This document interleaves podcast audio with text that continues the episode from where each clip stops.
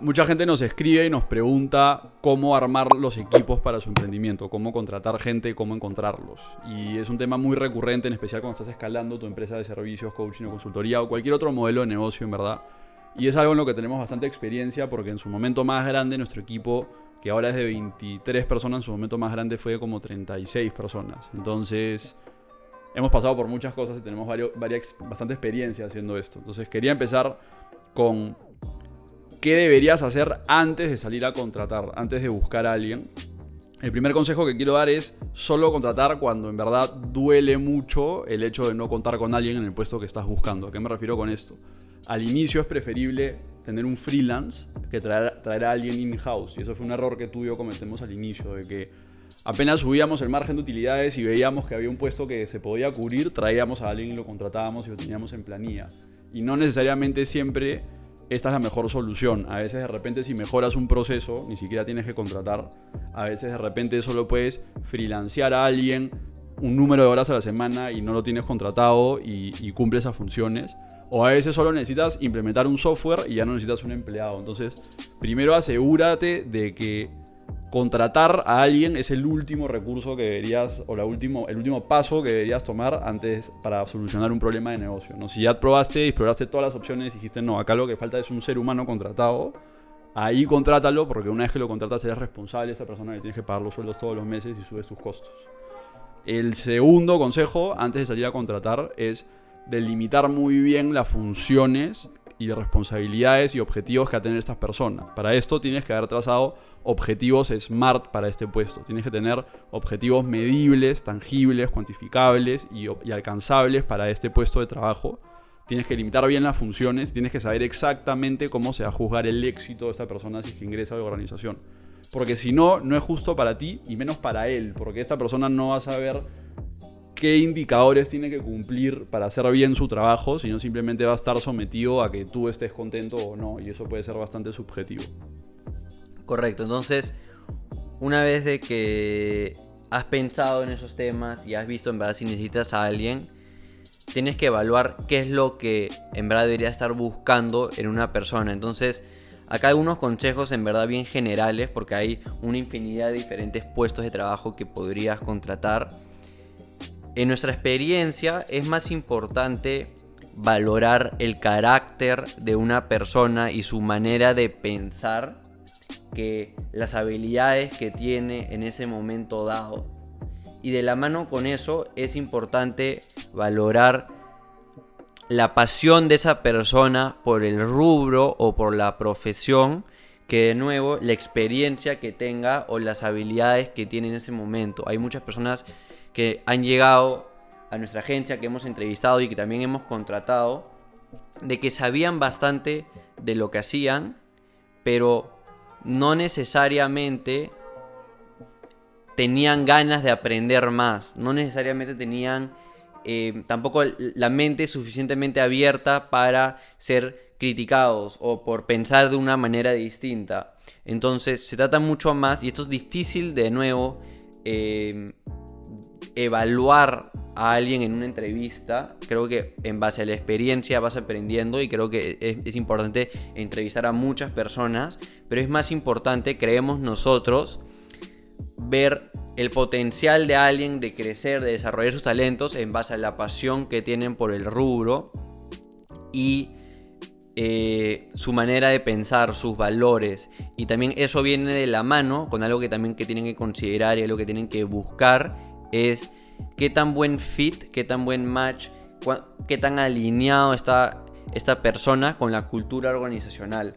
¿no? toda empresa tiene su cultura, algunas eh, son más enfocadas en resultados, otras son más enfocadas en relaciones interpersonales, otras son más enfocadas en, digamos, la buena vida y que todos estén relajados y que todo esté armonía y risas. Y tienes que ver en verdad que esta persona va a cuajar con ese sistema interno, porque si no, eh, y esto lo hemos vivido también nosotros, puede haber una persona en una organización de 30 que mate toda la productividad, ¿no? Porque crea más problemas de los que soluciona. Em, entonces, Santiago, ¿qué nos cuentas que son las metodologías por las cuales ya puedes empezar a ubicar estas personas? O sea, ya sabemos qué es lo que tienes que pensar antes, ya sabemos qué es más o menos lo que deberías estar buscando en el talento que traigas de manera general. Ahora, ¿cómo las encuentras? Hay, bueno, nosotros nosotros aplicamos dos mecanismos para encontrar personas. El primero es un poco más barato y es con LinkedIn Sales Navigator, que cuesta como 79 dólares al mes. O LinkedIn gratis también podría funcionar. LinkedIn gratis también puede funcionar, eh, pero Navigator es más chévere porque puedes segmentar toda la base de datos de LinkedIn según años de experiencia, industria, este, puesto de trabajo, puesto de trabajo etcétera buscando también de manera orgánica puedes encontrar gente. Si estás buscando a alguien de, marketing, por ejemplo, puedes encontrar un gerente de marketing de manera orgánica y luego LinkedIn te, te, sugiere a otros gerentes de marketing. Si usas LinkedIn Sales Navigator, de frente pones quiero ver a todos los gerentes de marketing en Lima que tienen más de 5 años de experiencia y te das una lista. Y puedes conectar con esas personas y escribirles directamente. Entonces, creo que este es el, mecanismo más costo eficiente. Básicamente por 80 dólares encontraste a, un montón de prospectos y luego los puedes entrevistar. Y el segundo mecanismo es a través de hacer un anuncio o una publicidad. Básicamente, como en el primer consejo vimos, ya vas a tener específicamente delimitado qué es lo que vas a esperar de esta persona y qué requerimientos tiene esta persona para, postular. Simplemente haces un anuncio con esa información y luego le pones pauta en redes sociales. ¿no? Puedes pautearlo en LinkedIn o también en Instagram y en Facebook y puedes segmentar para que este anuncio aparezca a personas que podrían tener, tener ese perfil que estás buscando. Entonces, por ejemplo, si estás buscando un ejecutivo comercial, puedes poner a segmentarlo, segmentarlo para personas en Lima interesadas en ventas, o de repente puedes buscar si tienen cargo de ventas. Si estás buscando un diseñador gráfico, puedes segmentar a personas que están interesadas en eh, Adobe Illustrator, etc. Y, y, creas un formulario de Google y lo pones en la, en la publicación, y la gente ve la publicación, entra al formulario, responde las preguntas y entran a tu base de datos. Y así nosotros a veces cuando no encontramos un puesto como editor, diseñador, analista de medios, etcétera, hacemos publicaciones pagadas y, luego eh, a los 2, 3 días entramos a este formulario y tenemos 100, 200 personas que lo han llenado. Filtramos esta base de datos y empezamos a hacer entrevistas. Y no, en el anuncio hay que ser bien específico sobre las funciones del trabajo, el nivel de experiencia que buscas, etcétera, etcétera eh, para en verdad ya de cierta manera prefiltrar a las personas que empiezan a llenar el formulario y no perder tanto tiempo. Entonces, esas son las maneras en las cuales encuentras a las personas, pero ya luego cómo validas a estas personas, cómo las entrevistas. Entonces, hablemos de la entrevista. Nosotros hemos entrevistado a cientos de personas, cientos de cientos en verdad. He tenido días donde he entrevistado a 12 personas, así, reuniones de 30 minutos de corrido, horas de horas seguidas, dejando de comer, etcétera eh, repitiendo las mismas preguntas, los mismos procesos. Y hay muchas cosas que hemos aprendido. En primer lugar, eh, necesitas que en la entrevista esté alguien que ha realizado esa función en el pasado o que sepa sobre las tareas que se van a impartir. Si es que es alguien, un puesto en el cual tú no tienes nada de experiencia, miras a si puedes traer a un amigo o a un conocido que sepa sobre esos temas, que te ayude a validar los conocimientos de dicha persona. Si es que ya eres una empresa que ha tenido tiempo haciendo el trabajo, hay otras personas dentro de tu organización que han cumplido esas funciones, mételos también dentro de la reunión. Y si tú has hecho también eh, esas funciones, mejor aún porque tienes experiencia amplia. Entonces es importante que sepas sobre el tema de que estas personas van a estar respondiendo. En segundo lugar, quieres hacer preguntas abiertas para que esa misma persona tenga la oportunidad de llevar la conversación donde ella, él o ella quiera y tú poder ver más o menos cómo piensa. No quieres hacer preguntas donde de cierta manera ya le estás dando la respuesta y esta persona está notando lo que, lo que estás preguntando. Por ejemplo, si quieres contratar a un analista de medios, alguien que hace anuncios digitales en redes, no le quieres preguntar, oye, ¿has hecho anuncios en Facebook? Te va a responder que sí. O, oye, ¿has instalado un Facebook Pixel antes? Probablemente te va a decir que sí, aunque no lo haya hecho. Tienes que decirle qué te parece importante a la hora de hacer anuncios digitales en el 2021. Eh, ¿Cómo te parece que se hace una campaña para eh, una empresa de productos de e-commerce? Y que esa misma persona te diga y vaya sacando lo que a esa persona son sus conocimientos o le parece importante y ya tú puedes juzgar sobre eso. Em, entonces, más o menos como me gusta en mi experiencia desarrollar una entrevista y los diferentes pasos. En primer lugar, quieres preguntarles sobre ellos, o sea, decirles cuéntame sobre ti de manera abierta y que ellos ya determinen por dónde lo llevan, si te cuentan cosas personales, si te, muchos, la gran mayoría de frente empiezan hablando de su experiencia laboral y te dicen, hecho esto, hecho esto, hecho esto, hecho esto, hecho esto, y tú ya más o menos puedes ver más o menos cómo son sus personalidades, sus valores, etcétera, en base a lo que te responden. Luego, ya tú de manera proactiva, si es que no te han respondido antes o si lo quieres preguntar de una manera más estructurada, puedes preguntar sobre su experiencia laboral. Pregúntales de los diferentes trabajos que han tenido, qué es lo que más les gustó y qué es lo que menos les gustó de ese trabajo. Y ahí también puedes ver si es que esas personas valoran lo que tú valoras. Hay muchas personas que te pueden decir, ah, mi jefe era muy micromanager. Y si tú eres micromanager, tal vez esa persona no es el fit correcto. O esa persona no, no me gustaba la gente con la que trabajaba y puedes indagar sobre eso. Como también puedes ver qué son las cosas que más le gustaban y si son cosas que tú ofreces en tu organización, es bueno de que estén alineados. Luego preguntarle sobre su experiencia laboral, tienes que hacer preguntas abiertas, de nuevo en líneas como el ejemplo que dije el analista de medios, sobre las tareas que estarían haciendo. De nuevo, no le quieres dar la respuesta o indicios de la respuesta que, que esperas, sino déjalos abiertas para tú ver si saben de lo que están hablando.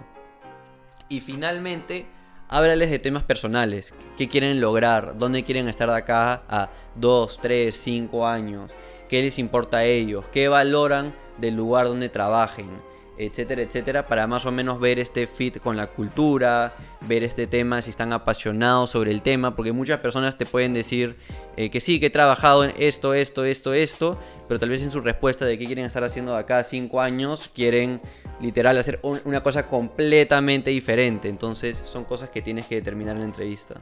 Correcto. Eh, es muy importante lo que dijo Diego de, ser muy. Básicamente darle casos o exámenes en la misma entrevista sobre las funciones que va a dar. Si estás eh, contratando un analista de medios, pregúntale. Tengo un e-commerce y voy a meter 10 mil dólares en pauta. ¿Dónde los meterías? ¿Cómo sería el embudo? ¿Qué harías? Eh, ¿En qué invertirías? ¿Qué formato de anuncios? Etcétera. pero también, y hasta igual de importante, una pregunta que yo siempre hago es: ¿qué es lo más importante para ti ahora? Porque aparte de un colaborador productivo y eficiente, también necesitas una persona que está feliz formando parte de tu organización. Porque si la persona no está feliz, no va a hacer un buen trabajo.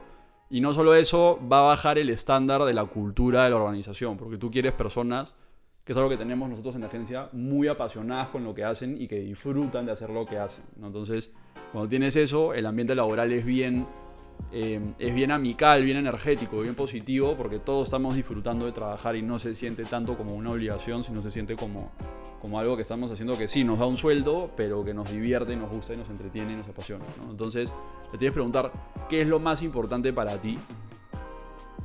Y hay gente que te, te, dice lo más importante para mí es pasar tiempo los fines de semana con mis hijos y no trabajar los fines de semana. Hay gente que te dice lo más importante para mí es el sueldo, lo más importante para mí es línea de carrera lo más importante para mí es aprender, etc.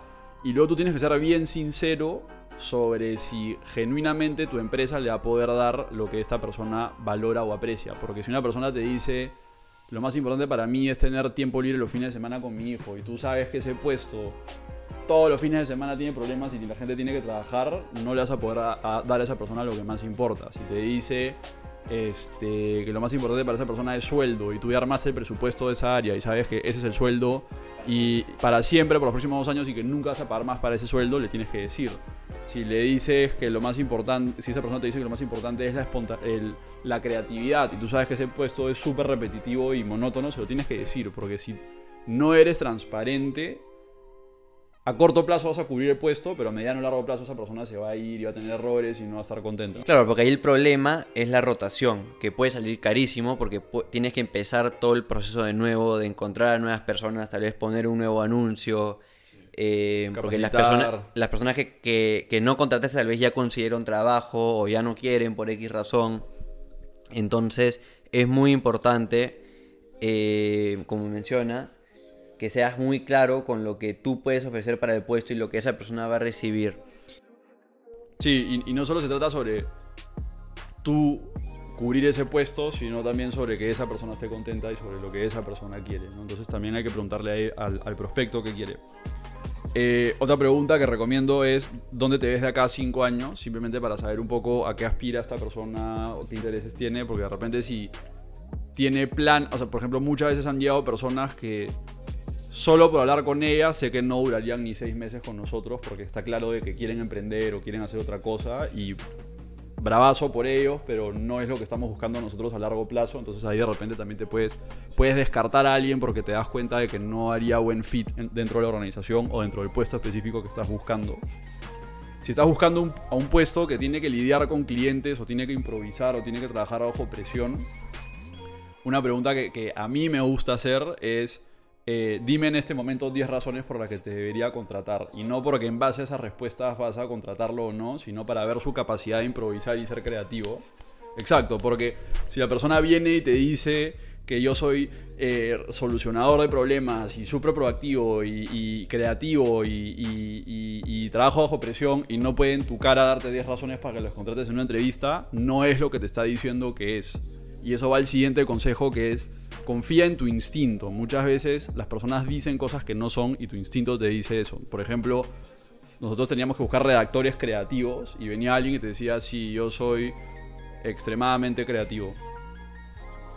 Y, yo lo miraba y le decía, no, sé que no eres creativo porque yo he visto, he conocido personas creativos y, y se le siente esta energía y pasión y de repente no es absoluto, no todos los creativos son así. Definitivamente hay personas que son introvertidas y son hiper creativas. Pero, bandera roja. Pero en mi experiencia, no solo es sobre lo que dice la persona, es sobre cómo actúa y qué energía transmite. Y, y tienes que confiar en tu instinto. Y por lo general, que la persona encaje con la cultura de la organización no es tanto sobre más, no es tanto sobre qué respuestas te das, sino sobre tú cómo te sientes con esa persona. Si te sientes cómodo o o te, cae bien, eso es un buen indicador, no qué palabras están saliendo de su boca. Y, luego cómo actúa también, ¿no? Si te dice que es proactivo y, resuelve problemas y, líder, pero está con un lenguaje corporal todo decaído y habla despacito y es todo tímido, te está diciendo lo que quieres escuchar, pero no, tú no estás viendo y sintiendo a esa persona lo que estás buscando, ¿no? Entonces mi principal consejo a la hora de contratar a alguien es confía en tu instinto, o sea, cómo te sientes con esa persona, más que en qué dice su CV o qué palabras salen de su boca. Y de nuevo, y, quiero acabar este video con, con este consejo, muchos de los problemas de malas contrataciones o de tal vez que las personas que contrates que están alineadas con la cultura y que tienen pasión y tienen mucho potencial, pero en el momento dado no tienen las habilidades, se trata sobre educar a estas personas. Tu negocio, tu empresa tiene que tener los procesos para que todas las personas que entren se puedan amoldar rápidamente a los procesos internos y puedan aprender a fondo sobre las técnicas, las metodologías de la profesión que van a estar eh, desarrollando.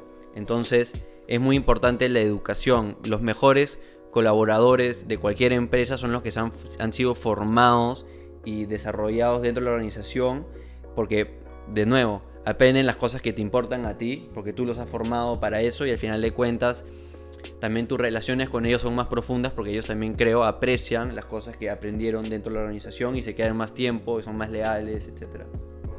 Entonces, nada, contraten, pero cuando sea necesario. Y si estos consejos los ayudan, avísenos.